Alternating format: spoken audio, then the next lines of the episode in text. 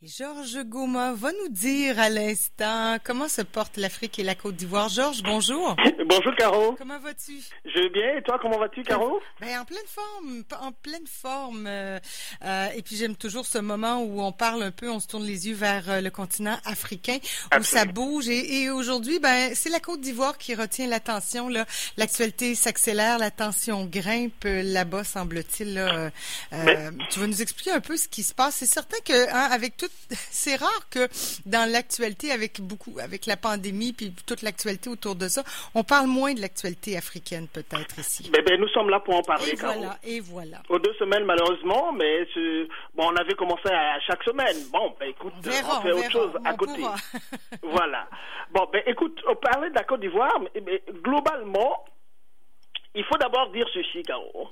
La transition démocratique en Afrique est en marche. La transition démocratique en Afrique est en marche malgré les difficultés que cette transition rencontre depuis 1990 jusqu'à 2020. Aujourd'hui, ça fait 30 ans que les États africains essaient d'aller vers la démocratie. C'est pas encore abouti. Dans peu de pays, ça marche très bien, mais dans la plupart des pays, c'est très très difficile. Mais il n'y a pas de choix il n'y a pas de choix parce que les gens qui font barrage à cette transition démocratique ne pourront plus jamais gouverner tranquillement parce que partout en Afrique, les gens s'élèvent contre les coups d'État constitutionnels, contre les troisièmes mandats induits anticonstitutionnels, c'est-à-dire qu'on brise des constitutions, on manipule des constitutions, on met des présidents de, euh, de conseil constitutionnel qu'on manipule, mais tout cela, c'est une peine perdue. Mhm. Parce que dans tous ces pays, on a vu, malgré le fait que ces présidents restent au pouvoir par la force, en s'entourant, n'est-ce pas, de l'armée et de tout ce qu'ils veulent, mais tout le monde sent quand même que non, on n'arrive plus à gouverner normalement nos pays. C'est ça qui est fondamental. Ouais, et il y a une. Est-ce qu'on peut dire qu'il y a une révolution en marche, Georges? Ben, la, révolution est en marche depuis 1990 dans cette transition démocratique. Ça dépend de comment on, va définir une révolution. Oui, oui, non, c'est une révolution. C'est mais... Oui, Caro, vas-y, je t'ai pas Non, mais j'allais dire révolution, c'est peut-être un grand mot, là. Oui, mais on, va l'utiliser puisque le mot révolution a sa place de toutes les façons. Une, une révolution, c'est une situation politique, un événement politique qui vient renverser quand même une organisation politique établie. Donc, euh, euh, mais, là, euh, la nature de cette révolution-là, c'est que ça prend du temps, ça prend beaucoup de temps. Maintenant, l'autre versant de, la révolution, c'est un événement brusque qui apparaît comme ça, ou bien l'aboutissement d'une action et qui renverse les choses, qui crée un événement et qui renverse le système en place pour en installer un autre. Tu vois Oui, oui, oui. Donc, c'est cela. Mais la Côte d'Ivoire n'échappe pas à, cette, à cette tradition-là, oui, à cette vision de la chose. En Côte d'Ivoire, depuis 1993, hein, à la mort de, l'ancien président Félix Houphouët-Boigny, le père de l'indépendance, qui a fait de la Côte d'Ivoire vraiment une vitrine. Une vitrine de ce qui ressemble à un pays en progrès et en développement. Et la Côte d'Ivoire est un, un de ces pays en Afrique, en tout cas. Mais sauf que le président Houphouët-Boigny n'a peut-être pas préparé. Cette expression de dire préparer sa succession.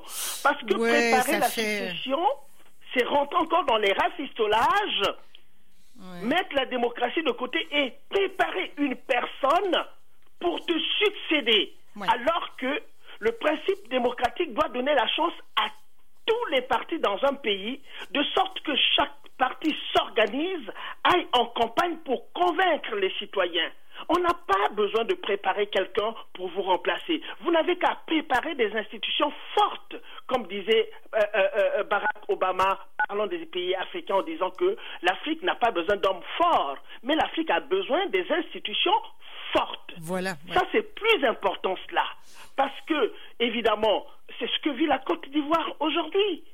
C'est ce que vit la Côte d'Ivoire aujourd'hui. C'est-à-dire que le président Alassane Draman Ouattara, l'actuel président, qui avait bien déclaré au, au vu de tout le monde publiquement que lui il ne va pas toucher à la constitution de la Côte d'Ivoire qui concède deux mandats de cinq ans à un président, pas plus, et il avait dit clairement que je ne briguerai pas le troisième mandat de toutes les façons, j'ai l'âge que j'ai, il faut laisser la place aux jeunes générations et tout le monde l'avait applaudi, y compris le président français Macron avait applaudi, en faisant un tweet qui voulait dire ce que ça voulait dire.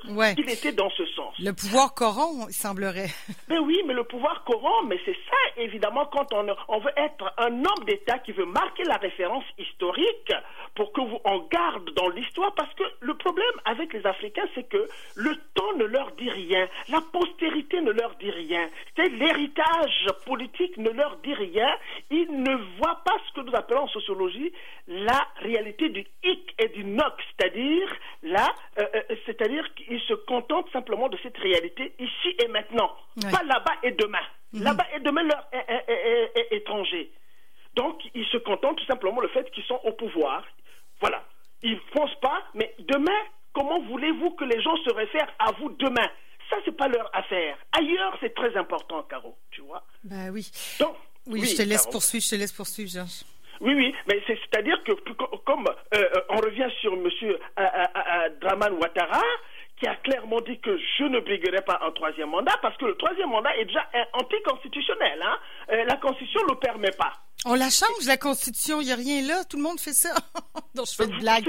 Mais c'est vrai que c'est euh, en Afrique, il y a beaucoup de monde, et pas qu'en Afrique, mais il y a beaucoup de dictateurs qui ont changé les constitutions. Là. Oui, mais il faut qu'on arrive à, rompre là, parce que évidemment, chaque fois qu'on dira que, bon, il y a beaucoup qui en fait, qui en fait, ils vont se conforter là-dedans. Mais ben oui. Ils vont se conforter là-dedans que, ah ben comme l'autre a fait, moi je le fais aussi, et moi si je le fais, ça fait quoi?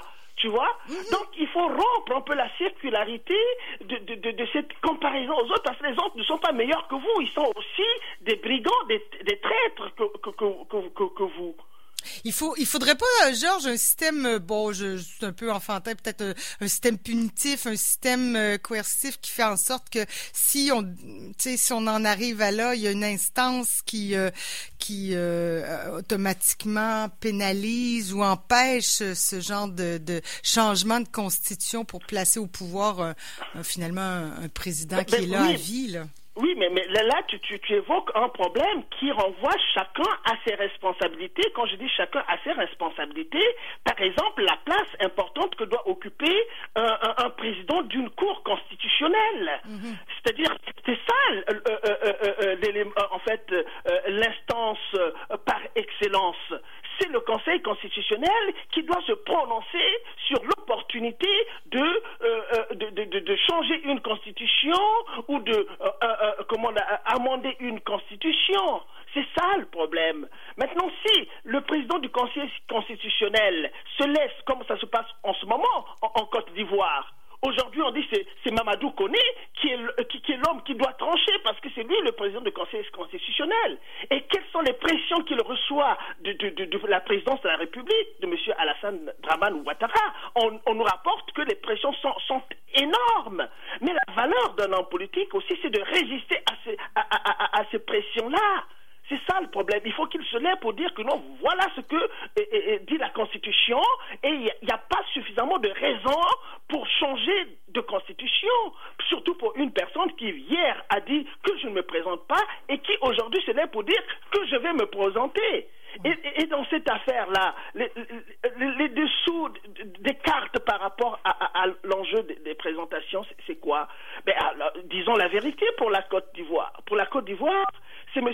Alassane Drouaban Ouattara qui est arrivé au pouvoir par, sur un char, c'est une image que je prends, parce que c'est la France qui l'a emmené au pouvoir. Après une guerre, on a tous vu comment est-ce que euh, M. Laurent Gbagbo a été arrêté comme dans son propre pays, un président dans son pays qui est arrêté avec les chars français. On a vu comment est-ce que les armées françaises ont, ont tiré sur des Ivoiriens en Côte d'Ivoire. Tout ça, tout le monde l'a vu.